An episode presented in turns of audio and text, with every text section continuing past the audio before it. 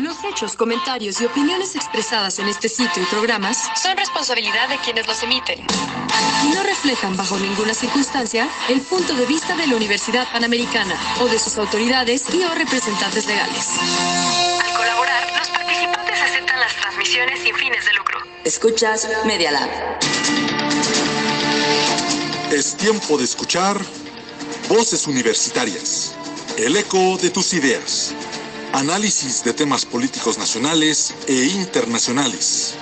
Invitados de actualidad, maestros, alumnos y personas de interés para nuestra comunidad. Conducen la maestra Verónica Chalita, el maestro Eduardo López, el doctor Juan Araque y el especialista Carlos Chávez. Iniciamos Voces Universitarias.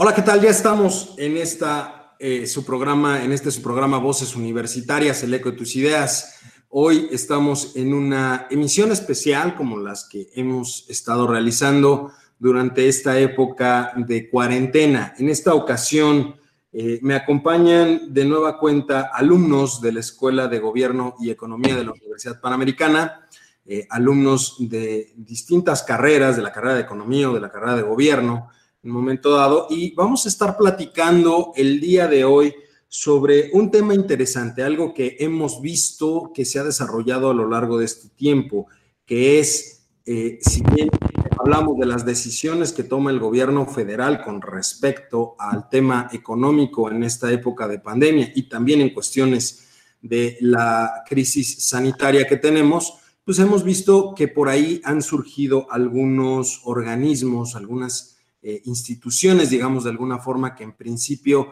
tendrían que ser los contrapesos específicos del gobierno federal. Algo que no hemos visto a ciencia cierta y el día de hoy vamos a platicar al respecto. Los contrapesos que existen en el gobierno federal o hacia el gobierno federal con respecto a la crisis sanitaria y la crisis económica en nuestro país. Para esto nos acompañan el día de hoy Michelle Bermúdez Betancourt, alumna de la carrera de gobierno de la Escuela de Gobierno y Economía de la UP. Michelle, ¿cómo estás? Buenas.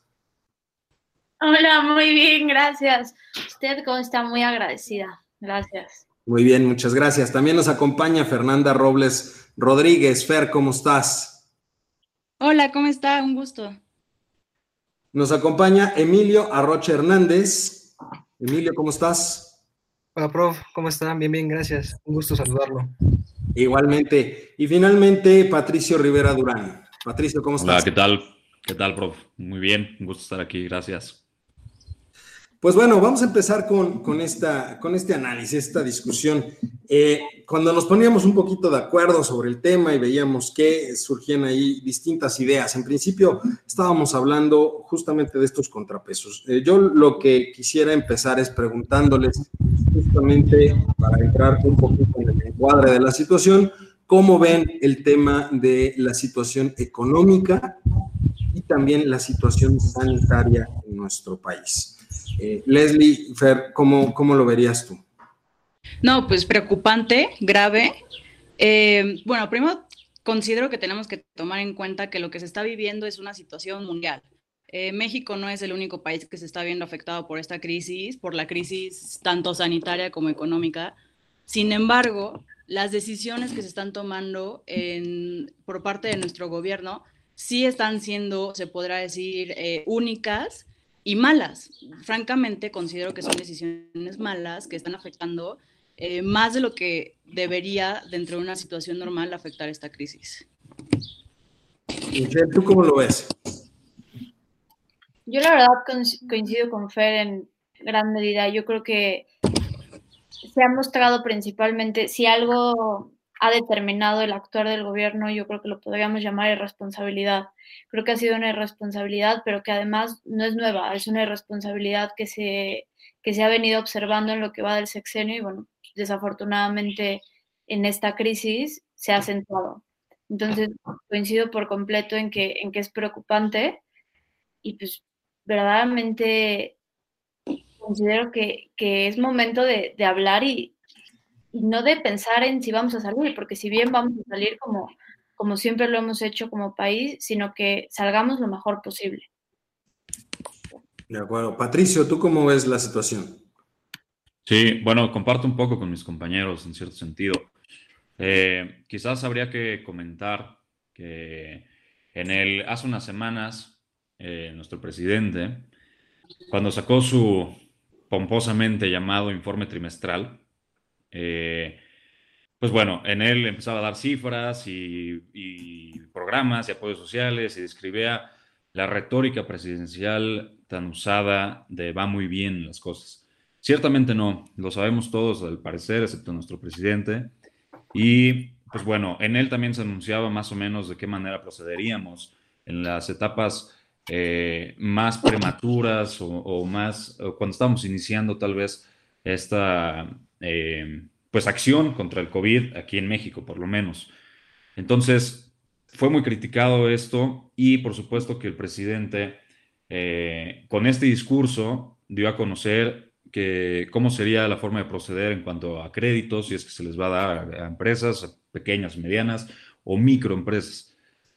Hay algo muy interesante aquí, que es que justamente con este eh, pomposamente llamado nuevamente informe trimestral, el presidente me parece que perdió a una de las fuerzas más grandes que le dieron su voto para poder llegar a estar en el poder. ¿Qué quiere decir esto? La economía en cuanto a mediana clase mexicana.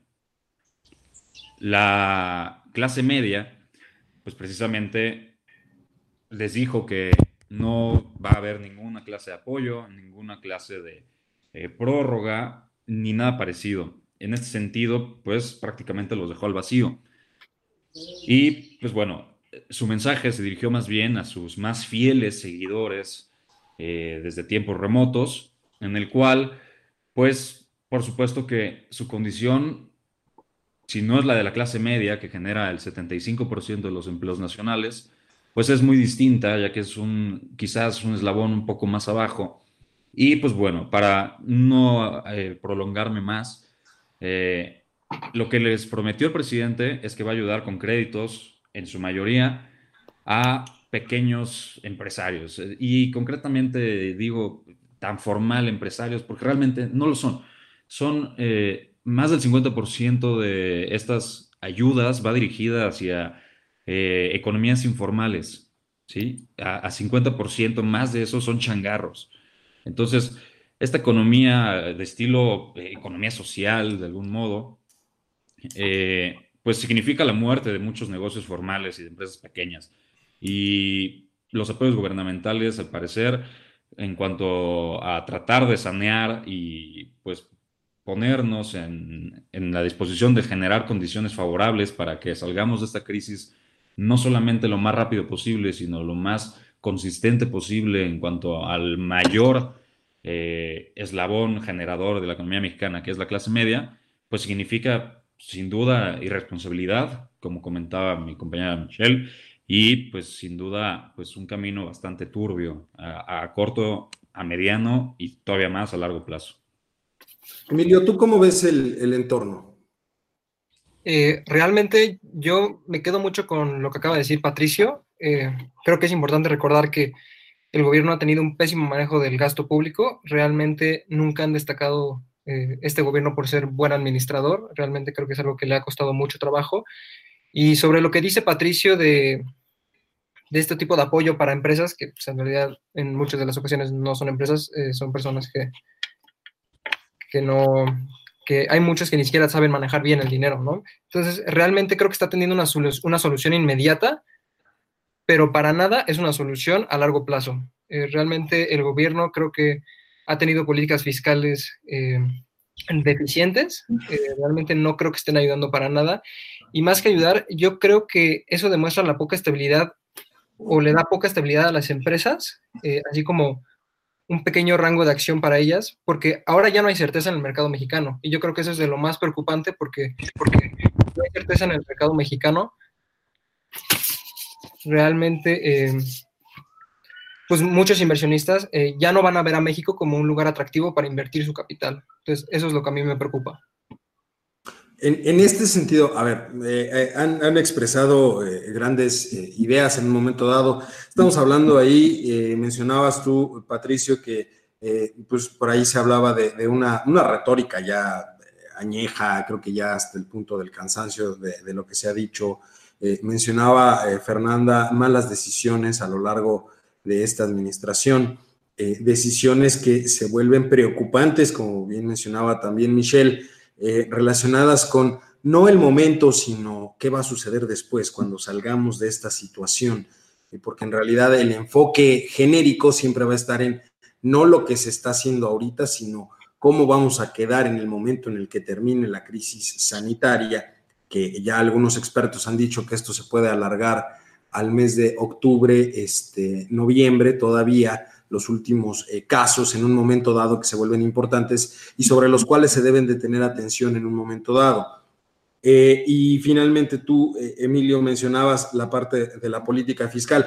Pero a ver, en este sentido, un poco yéndonos ya sobre el tema específico que queríamos hablar el día de hoy, que queríamos tratar el día de hoy, esos contrapesos que deben de existir eh, hacia el Ejecutivo, porque ahorita hemos, hemos visto pura retórica y pura situación relacionada con qué quiere hacer el presidente, qué no quiere hacer el presidente, si lo que está haciendo el presidente es adecuado. Algunos piensan, pensamos, me incluyo dentro de esas personas, que pues el discurso presidencial creo que está, eh, digámoslo de alguna forma, atrapado en los años 70 eh, el, discurso presidencial es sumamente atrasado, es sumamente burdo y arcaico, por no decir este, caduco, ¿de acuerdo? Siempre lo he dicho y lo he expresado, yo no defiendo a, esta eh, transformación de cuarta o 4T, como la llaman muchos, ¿verdad? Porque precisamente creo que hay muchas oportunidades, pero lo que no veo claro en un momento dado es la parte de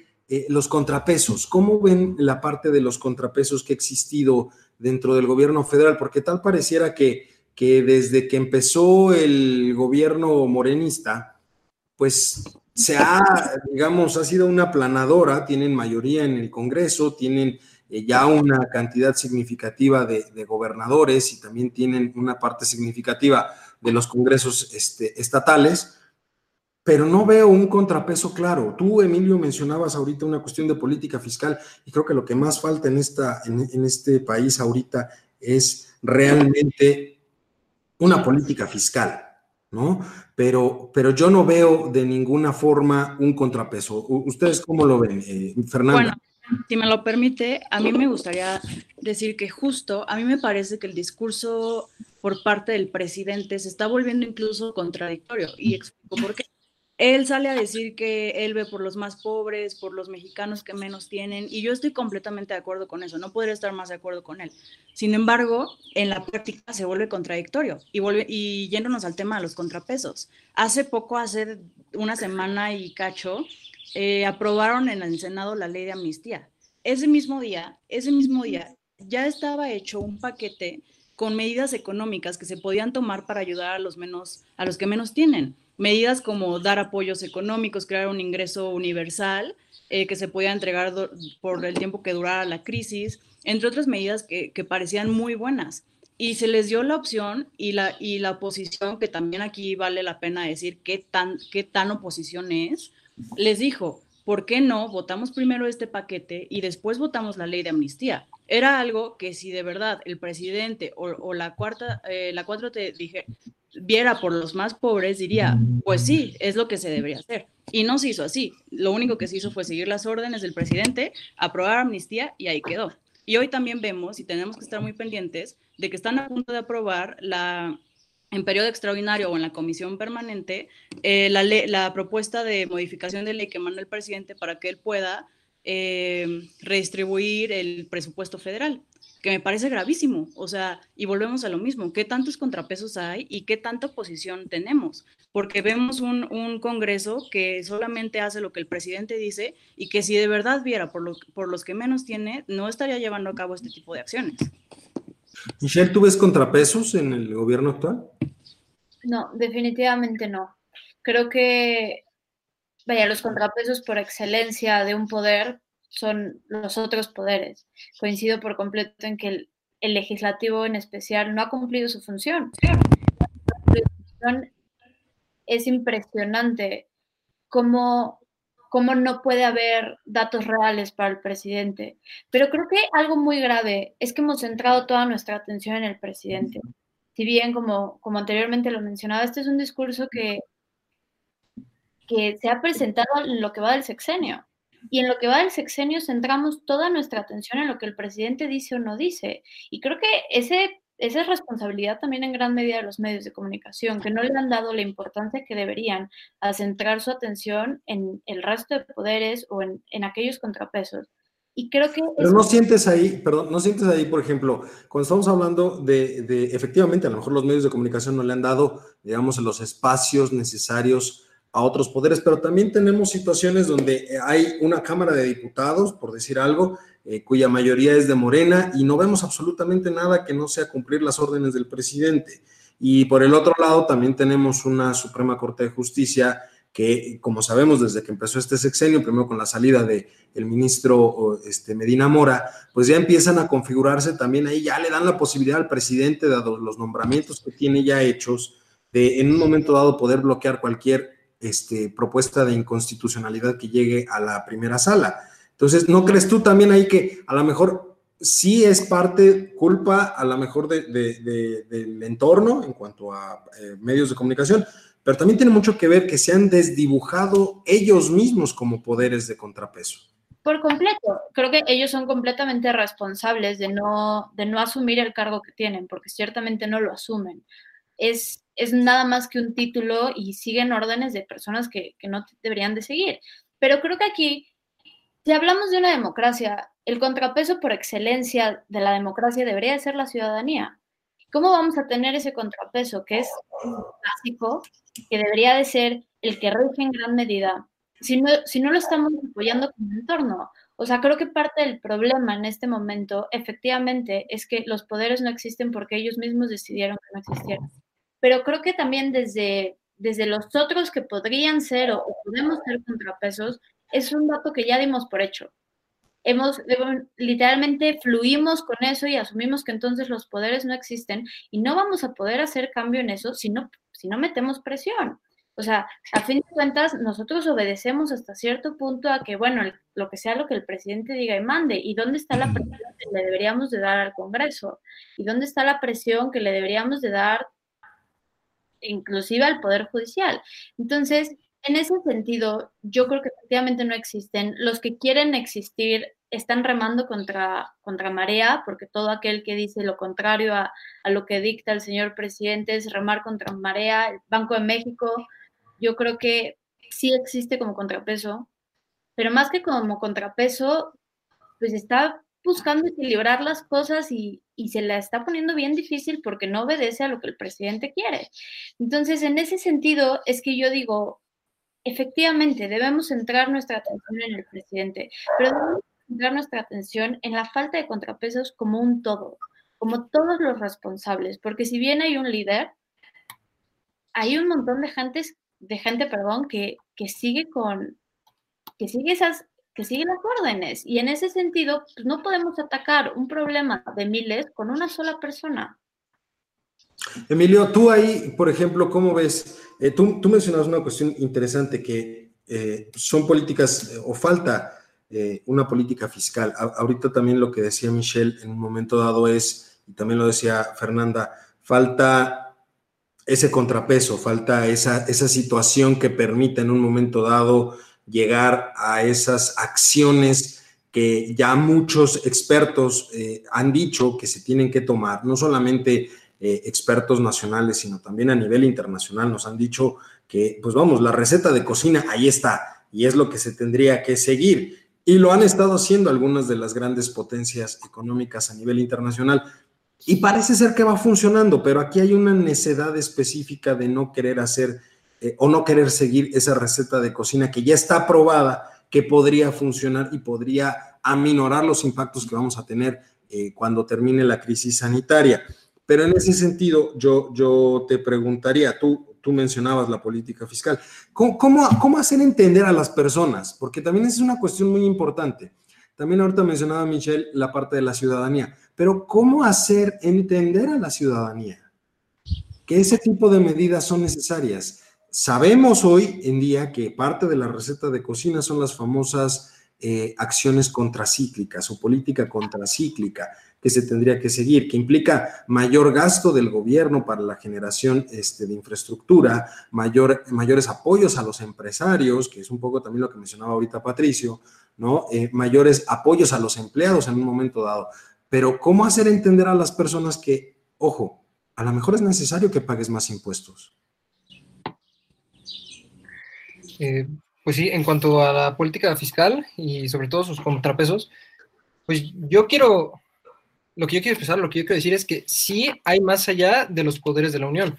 O sea, sí hay más, eh, hay más allá. Realmente, eh, a mí algo que me ha llamado mucho la atención eh, estas últimas semanas ha sido la actuación, por ejemplo, de Banjico. me parece que Banco de México hace una entrada triunfal y demuestra un fallo evidente en el gobierno. Y más allá de ese fallo, demuestra que el gobierno no es el único jugador. ¿no?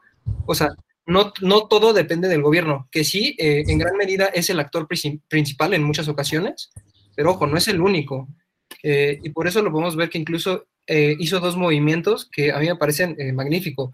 Uno fue bajar la tasa de, de referencia a 50 puntos base, esto dejando la tasa en 6%. A mí me parece un movimiento perfecto porque al bajar la tasa de interés, lo que se busca es que eh, haya una mayor cantidad de dinero disponible y de este modo, al haber eh, más dinero en circulación, pues de cierto modo eh, reactivar un poco la economía y de este modo alivianar los golpes que podría tener este efecto de la pandemia del coronavirus en la economía mexicana. Realmente creo que órganos autónomos como Banco de México pueden ayudarnos a aliviar estas situaciones, que no solo es el gobierno el encargado de toda la economía. Eh, su otro movimiento también fue inyectar 750 mil millones eh, al, apoyo financiero al sector, o al sistema bancario. De esta manera lo que se busca es dar liquidez y sobre todo la facilidad de otorgar crédito a personas para que de esta manera, eh, pues es lo que decía, un poco reactivar la economía, porque ahorita estamos estancados, prácticamente todos con el famoso quédate en casa, que creo que es una medida necesaria, pues es un golpe directo a la, oferta. Entonces, realmente ahorita en muchas plantas o muchos eh, trabajos están paralizados y eso es un golpe eh, fuerte a la oferta. Entonces, creo que a través de la demanda, eh, con esta demanda de dinero, realmente creo que podemos otra vez hacer que se empiece a mover la economía. Entonces, ese yo diría que es un poco el, contrapeso. Realmente una, una política monetaria bien estructurada por parte de Banco de México es el mejor contrapeso para una política fiscal. Patricio, tú decías, hace rato hablabas de los eh, changarros, changarritos, eh, que hay que decirlo también ciertamente. Eh, efectivamente, algunos podrán no estar constituidos como una empresa, pero sí hay una gran cantidad de esos que están constituidos como una empresa. Son los, las famosas microempresas. Una persona que tiene a lo mejor una tienda y que está dada de alta se puede considerar una microempresa. Una comercializadora muy pequeña que a lo mejor maneja menos de 50 empleados, pues también puede ser considerada una microempresa si está legalmente constituida. Pero efectivamente, en ese sentido, aquí también Emilio decía, hay una inyección de dinero importante.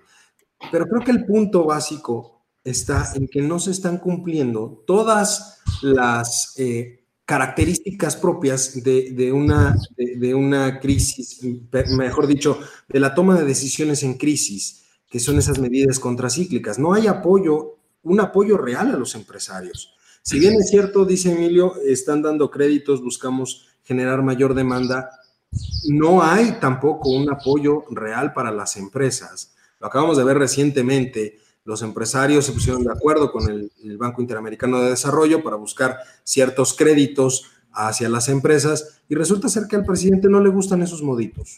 Entonces, eh, ¿Qué podemos hacer ahí o, cómo podríamos esperar en un momento dado si el contrapeso natural que está surgiendo, que son los empresarios en una cuestión económica, no es bien visto por el presidente?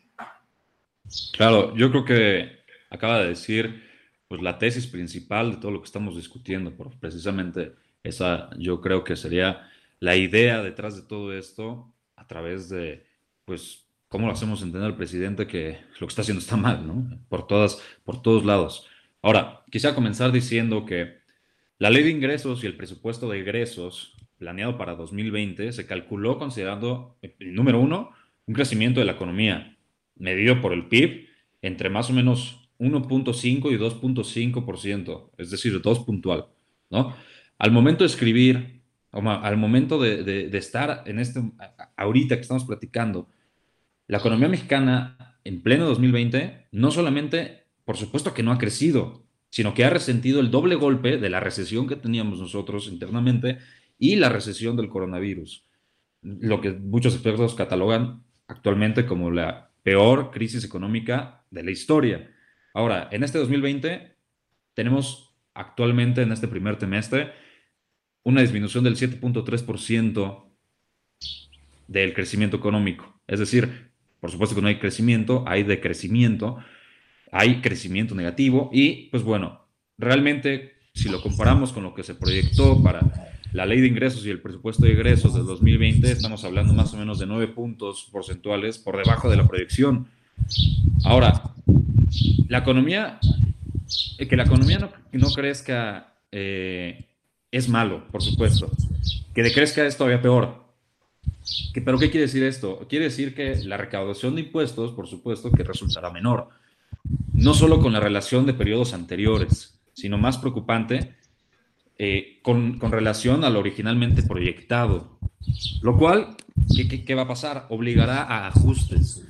Ninguno de estos ajustes resulta políticamente conveniente en este sentido. ¿sí? Hay, hay varias posibilidades. Aumentar las tasas impositivas, cobrar nuevos impuestos, eh, contraer deuda, recortar gastos, vender activos, y nada de lo que eh, estas opciones resulta políticamente conveniente, porque en cada una de esas opciones, el día de hoy en valor presente o mañana en valor futuro, perjudica a ciertos grupos que se opondrán en cierta medida eh, a, precisamente todas estas medidas que podrían sacar y de no prosperar su posición, intentará cobrárselo en próximas elecciones, ¿no? Ahora, también hay una eh, posibilidad en la, en, la ideología que, pues bueno, ante una recesión eh, a través de, pues, precisamente nacional y extranjera, pues hay otra opción que sería recurrir al Banco de México para que produzca dinero y se lo dé al gobierno. Por supuesto, y afortunadamente en nuestro país, Banco de México es completamente autónomo y por supuesto que eso jamás, o por lo menos eh, espero, no pase. Entonces, todo esto, ¿qué, trae de fondo? La disrupción internacional de las cadenas productivas, junto con el aislamiento de la población eh, y su impacto sobre niveles de consumo, por supuesto, de bienes y servicios, lleva a la economía mundial a una recesión. Como decía anteriormente, esta recesión es doblemente sentida por nosotros los mexicanos, porque ya, ya llevamos una recesión anterior a esta y porque nuestro querido presidente gastó el dinero que teníamos para, eh, eh, pues emergencias, para resanear un poco las finanzas, para ese pequeño colchoncito que teníamos, lo gastó en otras cosas, antes, por supuesto, de la crisis. Entonces, pues ahora las tenemos, la tenemos muy complicada. Eh, la respuesta del gobierno ha sido notoriamente tibia. Habiendo establecido diferentes apoyos, ciertamente, eh, como... Sí, que son apoyos entre comillas, ¿no? O sea, digamos, eh, lo, que hoy podemos ver es, es, una política pública que en realidad pues, no, no aporta en nada a la situación económica. Y como usted decía previamente, hay algunas, hay algunas naciones que ya eh, em, sacaron unos paquetes de apoyo y pues simplemente lo que tendría que hacer México pues es justo seguir la receta y cambiar las variables eh, de los países extranjeros a las, a las mexicanas y pues simplemente pues listo, o sea, no, no hay más que seguir eso. Ahora, obviamente, pues si estas ayudas o estos microcréditos que, que México saca a través de su pésima administración eh, actual, representan más o menos el punto 4 del PIB, punto 4% del PIB. Eso es ridículo. Es, es ridículo si se compara con paquetes de apoyo en otros países, con relación a su PIB, por supuesto. Por ejemplo, en Alemania, 32% es el porcentaje.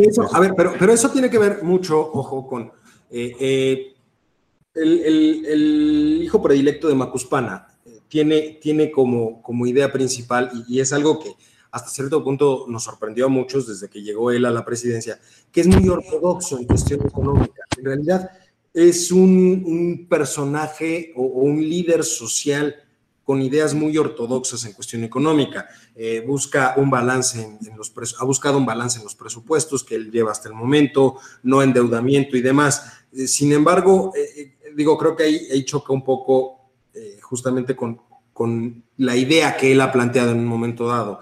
Y, y, como bien dices, se ha gastado el dinero, digamos, ha estado gastando el dinero de manera genérica en, en actividades sumamente populares ¿no? Pero sin buscar de alguna forma las, la, sanidad de las finanzas públicas, ¿no? Entonces, en ese sentido, ahí tenemos un, doble discurso que se vuelve raro en un momento dado. Pero en ese sentido, el hecho de no buscar él endeudar al país, creo que ha sido también algo importante. Eh, y contrasta justamente con, el hecho también ahora de que los empresarios cuando buscan el apoyo del Banco Interamericano de Desarrollo y obtienen ese, esa información, eh, al presidente no le agrada en un momento dado, eh, porque creo yo, en un momento dado, que él no alcanza a entender cuál es la situación. Él, cree que el hecho de contratar esos créditos va a implicar que el gobierno tenga que pagarlos, cuando en realidad lo que se ha buscado en todo sentido es que sean los propios empresarios, que digo, así tendría que ser la idea, sean los propios empresarios los que terminen eh, pidiendo esos créditos, pero también dando las garantías para pagar esos créditos. ¿no? Creo que ahí hay un temor por, por desconocimiento propio de, la situación económica. Claro, eh, en realidad López Obrador me parece que está mucho más preocupado en salvar su proyecto político, eh, con todos sus mega obras eh, faraónicas y su obsesivo rescate a un agonizante Pemex, por ejemplo, que en salvar al país, a su economía y a los empleos de la mayoría de la población. Ahora, en este sentido, lo que decía hace un momento, prof, eh, Agustín Carstens, eh, el director general del Banco de Pagos Internacionales, recientemente sacó un escrito en el cual, eh, por supuesto, daba su opinión de manera pues, precisa, acertada, correcta, para las cosas que se deberían de hacer ante, ante estos casos. Y pues obviamente Carstens conoce muy bien la situación de México y pues proponía precisamente que una forma de eh, pues aminorar estos daños por la recesión sería que las, que las, empresas, sobre todo las pymes, eh, pues obtuvieran un préstamo avalado por el Estado por un importe de los impuestos pagados de la misma empresa el año anterior. Entonces, con eso, pues hay, eh, pues, por supuesto, un mayor incentivo a que estas empresas sigan produciendo, a que estas empresas no quiebren y pues obviamente que en el corto plazo tendría que soportar esas, eh, entre comillas, pérdidas, pues el gobierno. Pero a largo plazo y a mediano plazo sería lo ideal para que podamos salir a flote de esta crisis. Obviamente... Perdón, perdón, Patricio. A, a, ver, Michelle, tú Tú cómo, digo, porque ahorita eh, eh, lo, que menciona, lo que menciona Patricio, efectivamente tiene mucho que ver con la política pública. Eh, ¿Cómo estamos o cómo está el gobierno visualizando esa política pública? ¿Hacia dónde va la política pública? ¿Tú cómo ves esta situación? En realidad, el, el plan de políticas públicas que ha impulsado el gobierno, en lo que va de esta administración, en realidad puede abonar a, minorar, digamos, el impacto de la crisis? La verdad es que no creo. Yo creo que este gobierno ha centrado la mayoría de sus políticas públicas, prácticamente todas, en, en mantener el discurso presidencial de primero los pobres. Y yo coincido con Fer cuando dice, tiene toda la razón, no en que primero los pobres, pero que ciertamente tenemos que hacer algo porque en este país se vive una desigualdad que, es ofensiva. es algo que nadie debería vivir. Pero yo creo que parte de, de este problema y, y, un poquito de relación, dice Patricio, yo creo que uno de los problemas que se puede detectar en este gobierno es que se entiende la economía como enemiga de la cosas diferentes. Cuando ciertamente cualquier índice económico que mencionemos, más allá de, de, de economía como tal, en realidad nos estamos refiriendo a la vida de las personas y al bienestar de, de las personas, literalmente. En ese sentido, yo creo que las políticas públicas que ha generado este gobierno no ayudan. Y no ayudan, no porque no tengan buenas intenciones. Yo no dudo que, que sean de buenas intenciones y que la intención sea ayudar. Pero bueno, si todas las buenas intenciones pudieran ser políticas públicas, no tendríamos necesidad ni siquiera de estar hablando esto. Y ese ha sido el problema, que, que se han generado un montón de políticas públicas no reguladas y que dejan de lado a un gran sector de la sociedad que en realidad es pilar, como en este caso podrían ser los empresarios. Se entiende al empresario como enemigo, a todo aquel que hable de términos económicos como enemigo, como si quisiera dañar a la sociedad. Eso no es cierto al contrario, sino que, que la motiva y ayuda. En ese sentido, creo que es ahí donde está el error, creo que es ahí donde está esa... ¿Tú crees entonces que ahí, por ejemplo, el presidente pueda ver a todos sus posibles contrapesos naturales que sean creados por la ley y demás, o sociales y demás, como enemigo? No estoy muy segura de si como sus enemigos, o adversarios, como diría él, porque él, siempre dice que no tiene enemigos, tiene adversarios. Sí, yo, yo creo que sí. Yo creo que sí, porque tiene una idea muy arraigada a su discurso inicial. Y es este discurso de, de austeridad, que todos vemos por los demás, cuando ciertamente es esa misma austeridad la que hoy está dañando a la sociedad. Y sí, cre sí, sí lo creo. Sí creo que este gobierno ha seguido una ideología de si no es lo que dice el presidente, no está bien son adversarios. Por eso es tan difícil implementar contrapesos, políticas públicas que funcionen, justamente porque si no siguen un se asume que no funciona.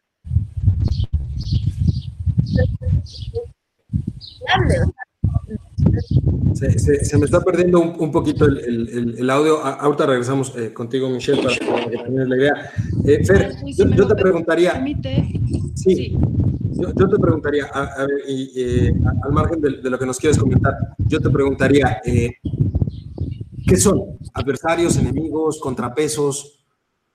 ¿Cómo debe de tomarlo el, presidente? Bueno, eh, ciertamente dirá que eh, contrapesos no son. Eso ha quedado claro a lo largo de lo que lleva esta administración. No ha habido una fuerza eh, tan importante que logre revertir o hacer un cambio importante en alguna de las decisiones del presidente. Entonces, como contrapesos, creo que no los podríamos eh, catalogar. Sin embargo, yo, y ahora sí me voy a atrever a hacer una suposición, yo creo que en la realidad alterna en la que vive el presidente, para él son sus enemigos. O sea, él no los ve como que al final todos buscan, o puede decir buscamos lo mismo, todos buscamos el bienestar del país. No creo que haya alguien que se levante, alguien de la oposición, incluso de esta administración, que se levante a decir es que hoy quiero que a México le vaya mal. Pues no, en realidad todos buscamos eh, que a este país le vaya bien. Y él, lo decía Peña Nieto, ¿no? Como diría, sí, exactamente, nuestro gran expresidente. No, no creo que alguien quiera que a México le vaya mal. Y entonces, aquí es donde creo que es otro de los grandes errores que ha cometido el presidente, que no, que no escucha, que no escucha, y, lo tenemos claro cuando vemos que, que apenas lleva eh, un año y cacho, y dos años y cacho, y ya le, ya le han renunciado bastantes personas de su gabinete, de, de, o sea, del gobierno, que causa ruido, que no se había visto antes en alguna otra administración, que el secretario de Hacienda, al de renunciar al presidente, al, poco tiempo. Y entonces, ¿qué nos deja, o sea, qué nos hace ver eso? Que, pues que no escuchan, que eh, una voz de un experto como lo es Carlos Ursúa no se toma en cuenta. Y eso es, eso es grave. Y ahora, este, si me permite retomar, el cómo, cómo hacer para, para que la gente entienda que tiene que pagar más impuestos, fue una pregunta que, que ahorita salió al tema, eh, pues yo diría, a ver, de entrada creo que urge una reforma fiscal porque los impuestos que actualmente se pagan no creo que sean correctos. La otra vez, eh, revisando, encontré que hay alimentos a los que no se les pone impuesto porque se, o sea, por ser alimentos, que sí se podría poner porque estamos de acuerdo que no toda la sociedad puede, puede consumirlos. Por ejemplo, el caviar. No se le pone impuesto porque es alimento, ¿no? Entonces, pues dices, una persona que se puede comprar caviar, pues claramente podrá pagar un impuesto extra por su caviar, ¿no? Entonces, de entrada creo que urge una, una reforma fiscal para acomodar los impuestos y que queden como, no sé, de una mejor manera y para, para la sociedad, para toda la sociedad. Y, otra, y otro punto que me parece muy importante es, eh, y retomando lo esencial, el apoyo a las empresas pues debe ser como la base de todas las políticas que se vayan a, de todas las decisiones que se vayan a tomar para enfrentar la crisis, ¿no? El apoyo a las, sobre todo a las, yo diría a, las pequeñas y medianas empresas, también micro, eh, que al final alimentan y dan trabajo a muchísimas familias y que no se está viendo que el gobierno eh, las respalde. Entonces, yo eh, pensaría que el presidente va por la parte de no, pues es que estamos atacando a, la corrupción, como se escuda en eso, ¿no? Y pues yo diría, ok, si estás atacando la corrupción, perfecto, hazlo, pero puedes tomar medidas como se está haciendo en otros países, por ejemplo Canadá, que sacó, dijo el primer ministro, no vamos a apoyar a las empresas que estén registradas en paraísos fiscales. A las demás sí, a las demás les tenemos que apoyar porque son las que van a levantar la economía del país. Pues, eh, medidas parecidas se debían tomar aquí, pero pues el presidente parece vivir en una realidad en la que solo dice es verdad no ve y no ve cualquier otro tipo de pues de comentario por parte de otras personas. Eh, Emilio, te, veo ahí con ganas de, comentar algo. No, bueno, en realidad no. Eh, creo que algo que me gustaría mucho eh, rescatar de, de, Mitch es que dijo que dijo que Andrés Manuel ve, ve al empresario como un enemigo y es algo que yo creo que tiene toda la razón. Eh, Andrés Manuel tiene esta eh, fantasía en el que estamos todos contra él, cuando en realidad eh, realmente hoy en día el empresario podría ser de sus mejores aliados, porque realmente estamos, estamos ante un gobierno que no, ha facilitado la, creación de nuevos empleos. Entonces creo que a través de dar apoyos a los empresarios, realmente podría ser un buen impulso para, para aliviar estos golpes en la economía. Digamos que, eh, a ver, el empresariado tendría que ser, eh, de cierta forma, eh, un contrapeso natural dentro del mercado, ¿de acuerdo? sabemos que, el, papel del gobierno en un momento dado tendría que ser desde la perspectiva de regular o poner las reglas del juego, vamos, más no determinar qué es lo que sucede dentro del mercado. Eso se tendría que dejar eh, en un momento dado al, al, pues al propio mercado, a, las leyes de oferta y demanda. Eh, si nos sale lo neoliberal, eh, FIFI, este, que traemos dentro, ¿no? Que esa es, esa es una realidad. Pero, pero también en ese sentido es obvio que se requiere de la intervención del mercado, en un, del gobierno, perdón, dentro del mercado para poder lograr esa distribución en un momento dado de las riquezas. Si bien es cierto, voy a establecer las reglas del juego, también es importante que dentro de las reglas del juego queda establecido que, como bien dicen todos, nadie está en contra de que se apoye a los más vulnerables, pero pues hay formas de apoyar a los más vulnerables, ¿no? Y en ese sentido, eh, creo que hay, o yo por lo menos percibo una, ruptura entre, eh, entre esos dos actores que tienen que ser el gobierno y las empresas. ¿Tú, ¿Tú ves una ruptura ahí, Patricio, por ejemplo? Sí, por supuesto. Hay una ruptura y por otro lado, no, e, en el sentido que no.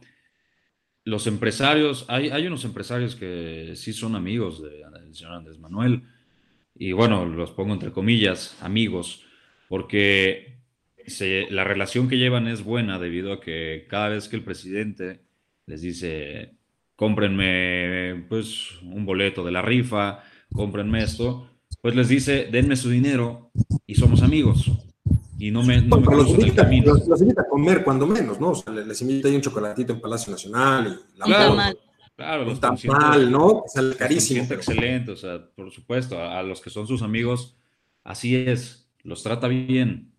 Pero, por supuesto, son sus amigos porque le dan dinero. Digamos que es la parte alternativa de la idea que comentaba hace un rato de Banco de México, en el cual Banco de México le dice al gobierno, oye, produce dinero y dámelo. Pues más o menos así, pero ahora con los empresarios más importantes de nuestro país. Ahora, esto, pues bueno, por lo menos en el corto plazo y en el mediano ayuda a mantener cierta estabilidad con esas empresas generadoras de empleos. Sin embargo, eh, pues es justamente eh, pues lo contrario, ¿no? A lo que es, es, precisamente lo que criticaba Andrés Manuel a, a, las, a, las, anteriores administraciones que hacían, dar favoritismos, el famoso compadrazgo, todas estas cosas, pues yo no veo tan diferente lo que está haciendo ahorita con los empresarios. O sea, es más de lo mismo. ¿Tú, tú ves que Sí, por supuesto que es lo mismo, nada más que si él dice que está bien, eh, la gente, desafortunadamente, hay algunas personas que se lo creen. Y entonces, si él dice que está mal, aunque pues, por supuesto que no lo esté, está bien si él lo hace. Está mal si, por ejemplo, alguna, algún gobernante de la administración pasada lo, hiciera. Pero ¿por qué, ¿por qué está bien y por qué está mal? Porque esta vez la cuarta deformación, pues por supuesto que las cosas son diferentes. O sea, los invito a comer, denme su dinero y todo, pero es diferente. Porque, por supuesto, pues no es en Los Pinos, es en Palacio Nacional, ¿no? Porque afuera de ahí no veo la diferencia. Oye, pero, por ejemplo, a ver, yo, les preguntaría ahí a, los cuatro. Eh, entonces, no hay un contrapeso social. Eh, también es una cuestión importante, ¿eh? porque, ojo, no solamente podemos ver como contrapeso, y lo mencionaba en su momento Michelle, la sociedad también tiene que ser un contrapeso importante. Desde la perspectiva de, si bien es cierto, ojo, que el proyecto que llevó a, este, al morador de Palacio a Palacio son 30 millones de votos, poquito más de 30 millones de votos, pero el padrón electoral son alrededor de 60 o 65 millones de votos. Es decir, hay una gran diferencia, hay una gran cantidad de, de personas que no votaron por su proyecto y que están a disgusto de su proyecto. Pero no hay un contrapeso social importante aquí, o yo no veo un contrapeso social. Hay instituciones que son contrapeso, ya lo mencionaban por ahí, Banco de México. Otra institución que ha sido un contrapeso hasta cierto punto ha sido el Instituto Nacional Electoral, eh, con sus asegúnes ha logrado algunas cosas, ha logrado, este, no ha logrado otras cosas, pero ha marcado una diferencia específica con el gobierno. Pero socialmente hablando, creo que hay muchas organizaciones sociales que están tratando de ser ese contrapeso, pero creo que le ha faltado, de cierta forma, o ha faltado, eh, hacer más de conocimiento de las personas. ¿Por qué es válido ser un contrapeso? Porque, ojo, también muchas personas tienen miedo y esa es una realidad. Estamos cayendo en una situación donde ya hay miedo. Pensemos en los servidores públicos. Una persona a la cual le dan hoy su papelito y le dicen, oye, aquí está tu, tu papelito para que firmes voluntariamente a producto de gallina, que te vamos a descontar el 25% de tu sueldo y que además te vamos a quitar el aguinaldo. Y si no lo firmas, te vas. Creo que también eso ha abonado en un momento dado a que no surja ese contrapeso social que debe de existir. ¿O ustedes ven un contrapeso social? Yo creo que, primero, actualmente no veo un contrapeso social, mucho menos eh, para el primero de julio del 2018, menos había un contrapeso social. La mayoría de las personas tenemos que tomar en cuenta que estaban hartas, que venían de administraciones que la verdad sí había habido muchísima corrupción, también malas decisiones y que se entiende el hartazgo social que había. Por lo tanto, López Obrador llega con una fuerza impresionante. Entonces, eh, si me lo preguntan, hace tiempo no había un contrapeso social. Sin embargo, ahorita yo percibo cada vez más y más y más eh, también el mismo tipo de hartazgo en las personas y como dice este, usted, maestro, también muchísimo miedo. Personas con, con la incertidumbre de qué va a pasar con mi trabajo, qué va, cómo le voy a dar de a mi familia y que se están dando cuenta que las decisiones que está tomando este señor no están siendo las correctas y que se están viendo afectadas las personas eh, en, en el día a día. Entonces, pues yo creo que se viene un, escenario complicado para el 2021, donde yo francamente pienso que, Morena se iba a perder parte de, la, de la, fuerza política que, actualmente tiene, y más si tomamos en cuenta que en realidad Morena no es más que López Obrador, porque bueno, yo no sé ahorita si ustedes me pueden mencionar a alguien que, digamos, podría seguir con, con, el proyecto político que tiene, que tiene este señor. Digo, al menos que se eligiera que, por favor, no, rezo porque no, pero pues yo no veo a alguien que, tenga la misma fuerza que él. En realidad Morena es López Obrador, es un, es un proyecto construido para darle fuerza a él. Y entonces cuando termine su tiempo, ¿qué va a pasar?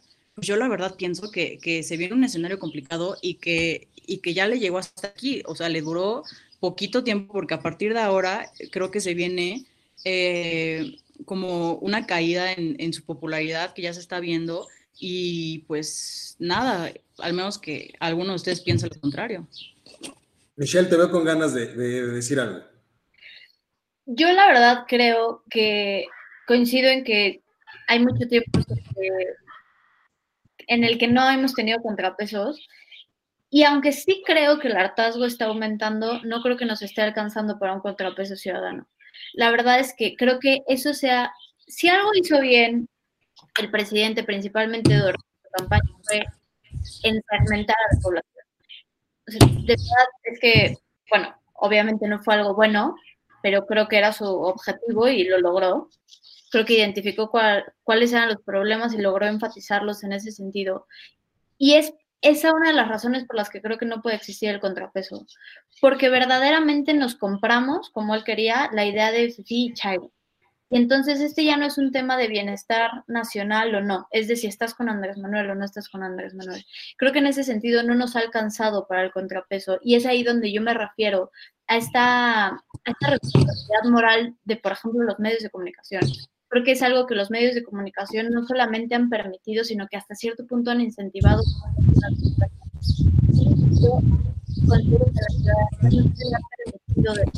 Ser un contrapeso. No se le ha no se le ha abierto las posibilidades como tal sin ni siquiera darse cuenta. Puede, puede haber mucho hartazgo, creo que no es en la mayoría de la, de la población, si me pero no nos está alcanzando. Y no nos está alcanzando porque tenemos estas ideas bien compradas de que no somos iguales, de que nuestro objetivo no es el mismo, de que, insisto, estamos a favor o en contra de la economía, de si la economía es bienestar social o no es bienestar social. Y en ese sentido, pues está muy debilitada, la sociedad está muy debilitada, creo que esta crisis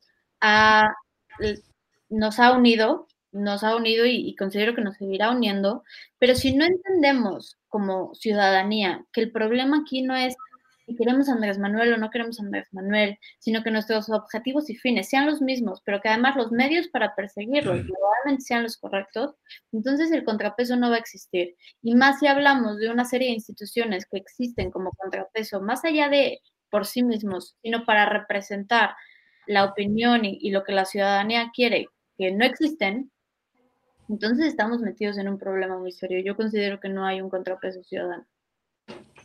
me gustaría complementar ahí un, poco lo que acaba de decir Mitch.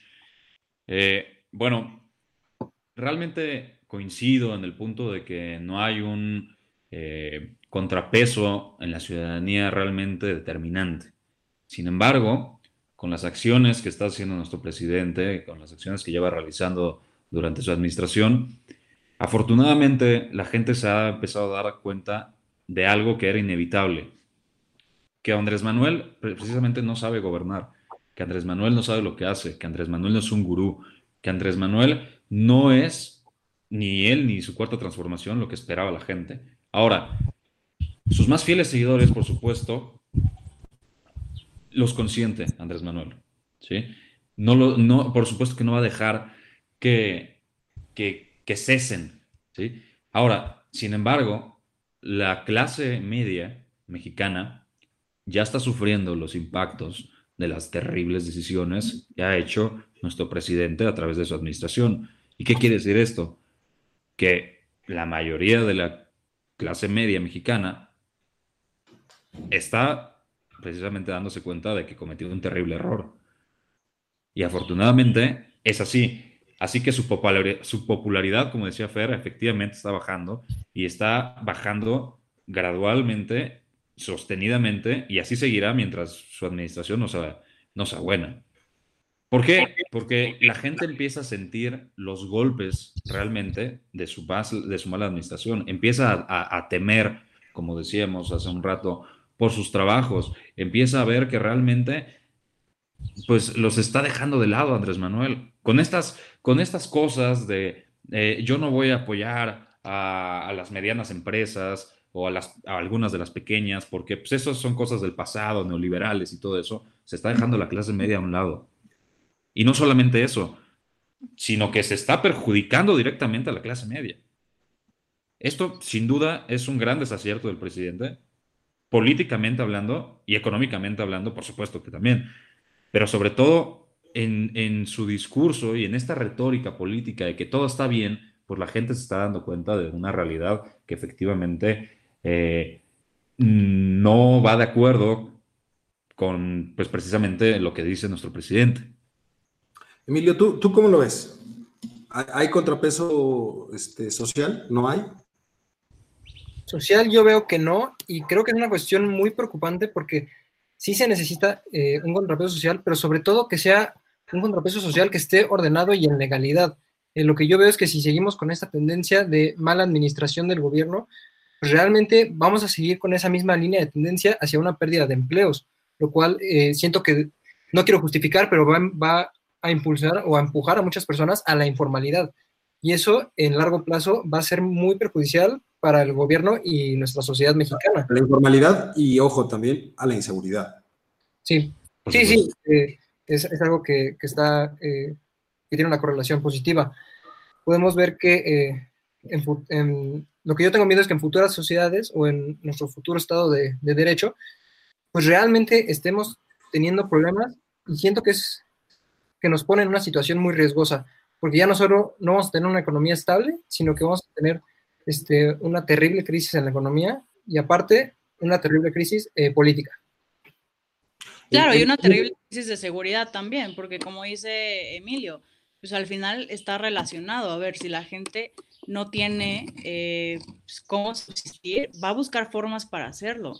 Y al final la gente está enojada y pues está comprobado que hay una relación entre, entre pues sí, entre la falta de, ingresos y, un poco el, pues el crimen, el, la falta de seguridad en un país. Y digamos, no tenemos ahorita las bases concretas para decir, bueno, es que ya estamos muy bien en seguridad. No es cierto. O sea, estamos muy mal en seguridad, estamos muy mal en economía y todavía agrégale una crisis que no se está manejando de la mejor forma, que no hay contrapesos que ayuden a que, esta, a que, a que se tomen mejores decisiones, pues la verdad, a mí personalmente sí me espanta lo que viene, sí me espanta el futuro del país, sí me espanta el escenario que se podría formar. ¿Cuánto, cuánto creen? Y, con esto me, gustaría que cerráramos. Eh, yo les preguntaría en, una última ronda, más que nada, ¿cuánto creen en un momento dado que, que aguante más esa liga que se está estirando?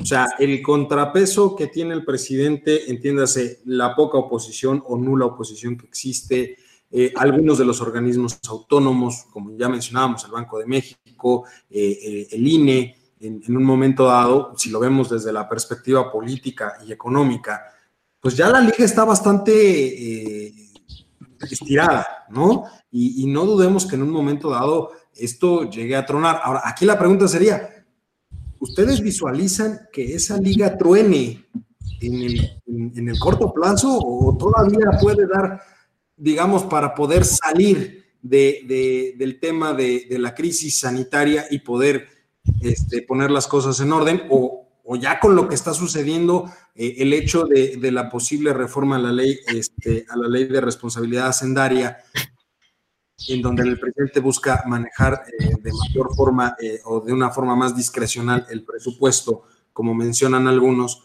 pues ya es el punto que va a llevar justamente ese quiebre de, la liga. Híjole, pues yo espero que no.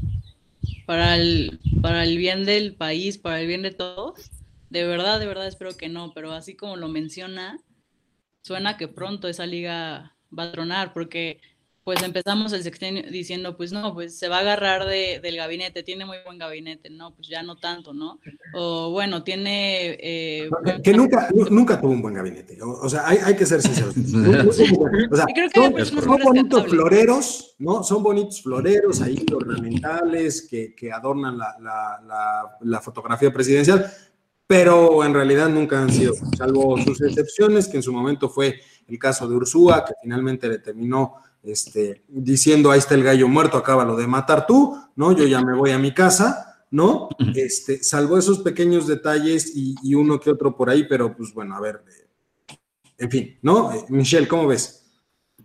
Yo la verdad en ese sentido siento que es algo que no podemos decir. O sea, que, que la historia del país nos dice que no podemos decir cuánto va a durar la liga. Y, efectivamente parecería que no vaya a durar mucho, no sé. Lo que sí creo es que la crisis sanitaria definitivamente es un parteaguas. Y creo justamente por algo que mencionaba Patricio en lo que no estoy completamente de acuerdo. Esta cuestión de que consiente a sus fieles seguidores, la verdad es que no creo. Y yo creo que es, a los primeros que está traicionando, en especial en esta crisis sanitaria. Verdaderamente sus fieles seguidores, las personas que lo hicieron presidente y que lo defendieron por encima de lo que fuera, son hoy los más vulnerables, son a los que más les va a impactar la crisis económica, de salud y la política. Entonces, en ese sentido, yo creo que la liga no va a durar mucho. Y ciertamente no lo sé, pero lo único que sí espero es que no dura porque verdaderamente se van a solucionar las cosas. Patricio. Sí, bueno, nada más para comenzar rápidamente, Mitch. Eh, pues precisamente conforme lo que acabas de decir, pues sí los, sí los consiente. Es decir, sus fieles seguidores son los estratos que normalmente se encuentran en la economía informal, estadísticamente hablando.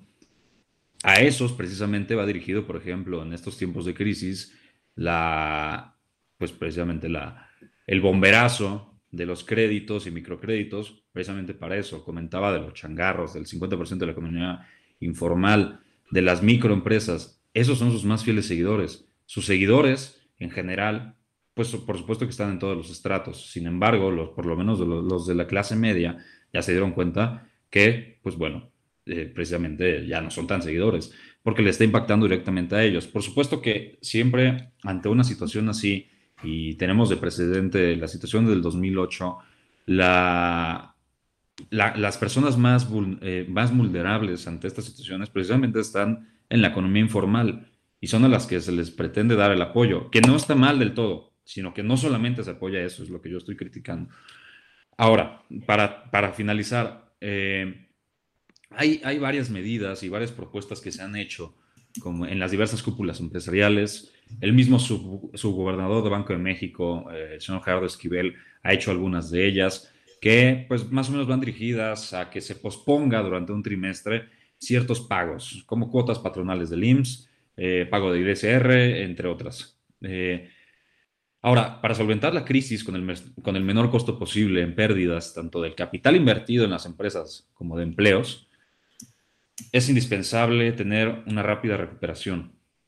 Ahora, el presidente está obsesionado con una política fiscal terriblemente austera y de no incurrir en ningún endeudamiento público adicional, como comentábamos antes, además de estar gastando recursos públicos cada vez más escasos en obras totalmente sin sentido, como la refinería, por ejemplo, o el aeropuerto, o un trencito, eh, es necesaria una política fiscal y crediticia eh, naturalmente expansiva.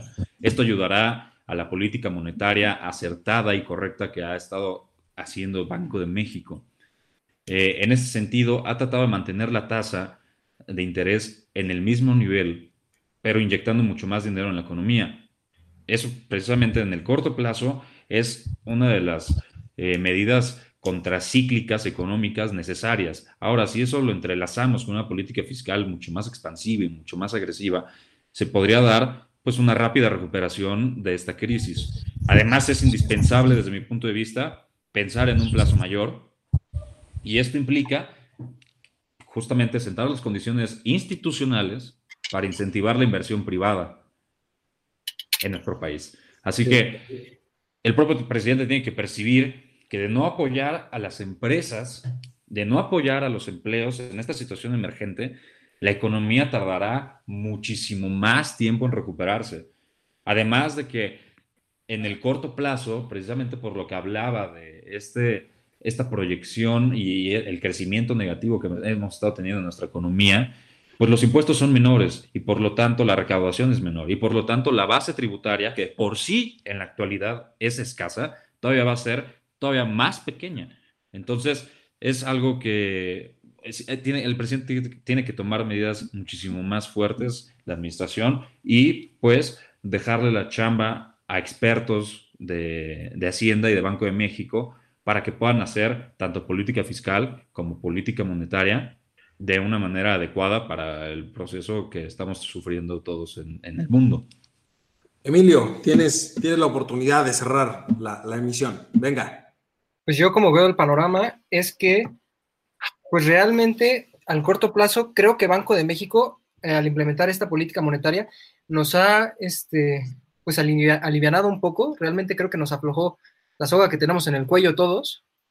Y, yo creo que pues el que se truena o no la, famosa liga, pues depende mucho del supuesto de cómo vaya a actuar nuestro presidente, ¿no? Eh, yo personalmente quiero pensar, eh, me gustaría estar en lo correcto de que si es un, presidente que aprende a reconocer sus errores y realmente, como dice Patricio, deja las, cosas en manos de quien sabe cómo hacerlo, pues creo que podría ser una situación benéfica para todos. Sin embargo, eh, pues la necedad de nuestro presidente ha sido característica a lo largo de muchos años y eso es lo que a mí más me preocupa, que su misma necedad haga que nos hunda a todos eh, por una visión de gobierno que, debo decir, es obsoleta. Pues eh, yo, yo por experiencia, lo que les puedo decir es que es, un, hombre, es un hombre cerrado, es un hombre que no, no es claro que vaya a cambiar el rumbo, no va a haber un, este, como dicen ahí, un golpe de timón en, el corto plazo, ni en el mediano, ni en el largo plazo, tal vez ya eh, ahí algunos años después de que termine su periodo reconocerá que pues a lo mejor algo de lo que hizo no fue lo más adecuado, pero pues eso ahora sí que este, el tiempo lo dirá. Pero bueno, eh, pues ya se, nos acaba, se nos acabó el tiempo de, de esta emisión. Eh, creo que hay muchos puntos importantes que pueden quedar ahí y que quedaron ahí en la mesa y que espero en, un momento dado a futuro poder eh, retomarlos con ustedes. Eh, por vía de mientras, pues les agradezco mucho Emilio, Patricio, Fer, Michelle, que nos hayan acompañado en esta emisión especial de Voz Universitarias, pero sobre todo le agradezco mucho a usted, mi querido público culto y conocedor, que como cada semana nos escucha y pues espero eh, repetir esta, e, e, estos, eh, e, estas emisiones especiales, ¿no? Eh, de nueva cuenta, muchas gracias a, cada uno de ustedes y pues nos estamos escuchando en, en, la semana. Este es su programa, Voces Universitarias, el eco de tus ideas y también recuerden seguirnos en el comentario del día. Pasen un excelente semana.